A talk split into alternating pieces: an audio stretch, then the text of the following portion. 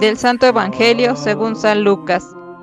En aquel tiempo se acercaban a Jesús los publicanos y los pecadores para escucharlo, por lo cual los fariseos y los escribas murmuraban entre sí, Este recibe a los pecadores y come con ellos. Jesús les dijo entonces esta parábola. Un hombre tenía dos hijos, y el menor de ellos le dijo a su padre, Padre, dame la parte de la herencia que me toca, y él les repartió los bienes.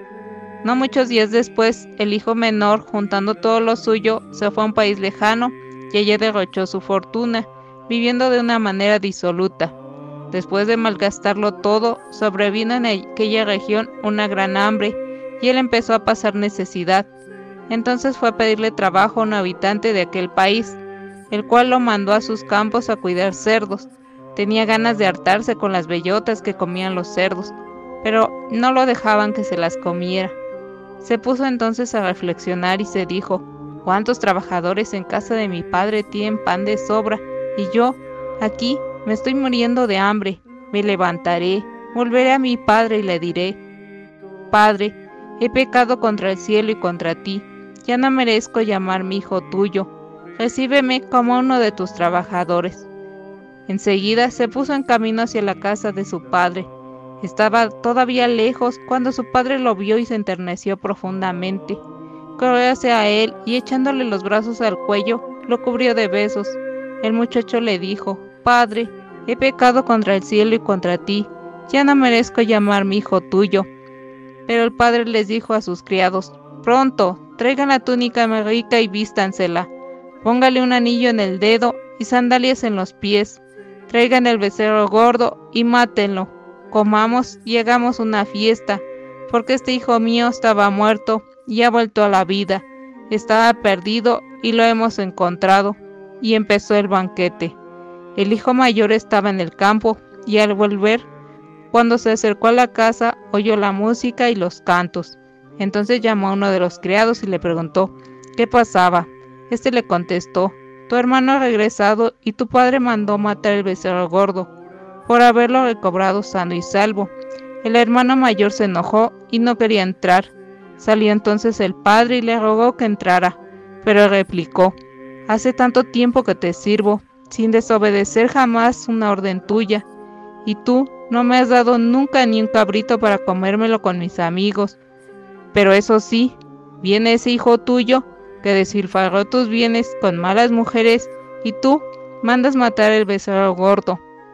El padre repuso, Hijo, tú siempre estás conmigo, y todo lo mío es tuyo, pero era necesario hacer fiesta y regocijarnos, porque este hermano tuyo estaba muerto y ha vuelto a la vida, estaba perdido y lo hemos encontrado. Palabra del Señor.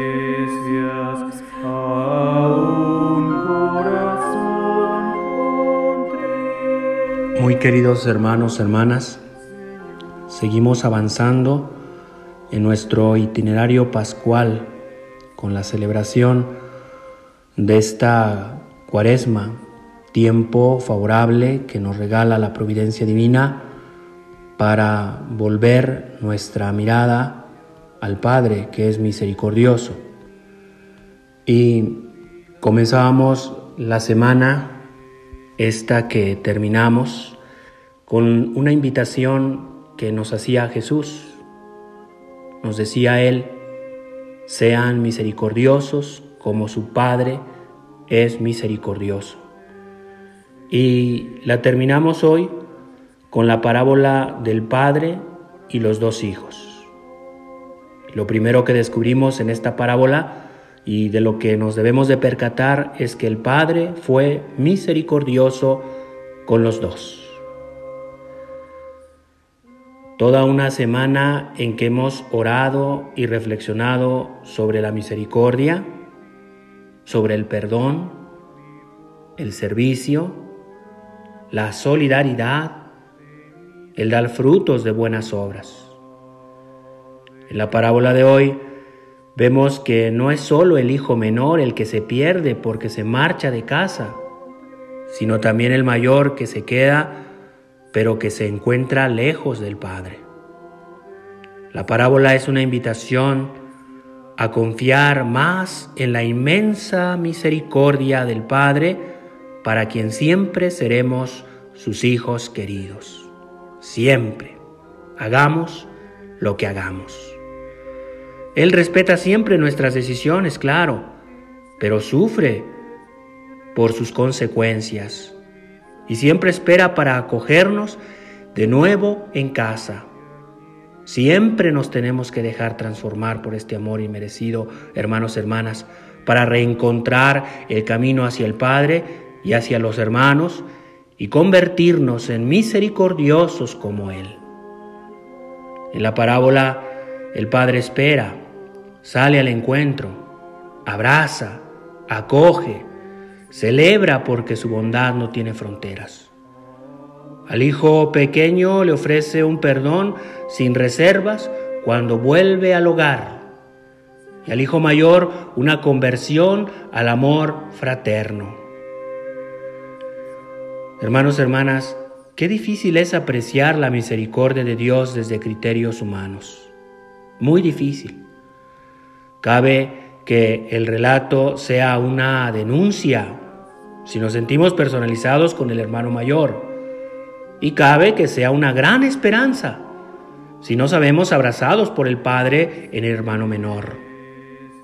El Papa Francisco, comentando esta parábola, nos dice, nuestra condición de hijos de Dios es fruto del amor del corazón del Padre.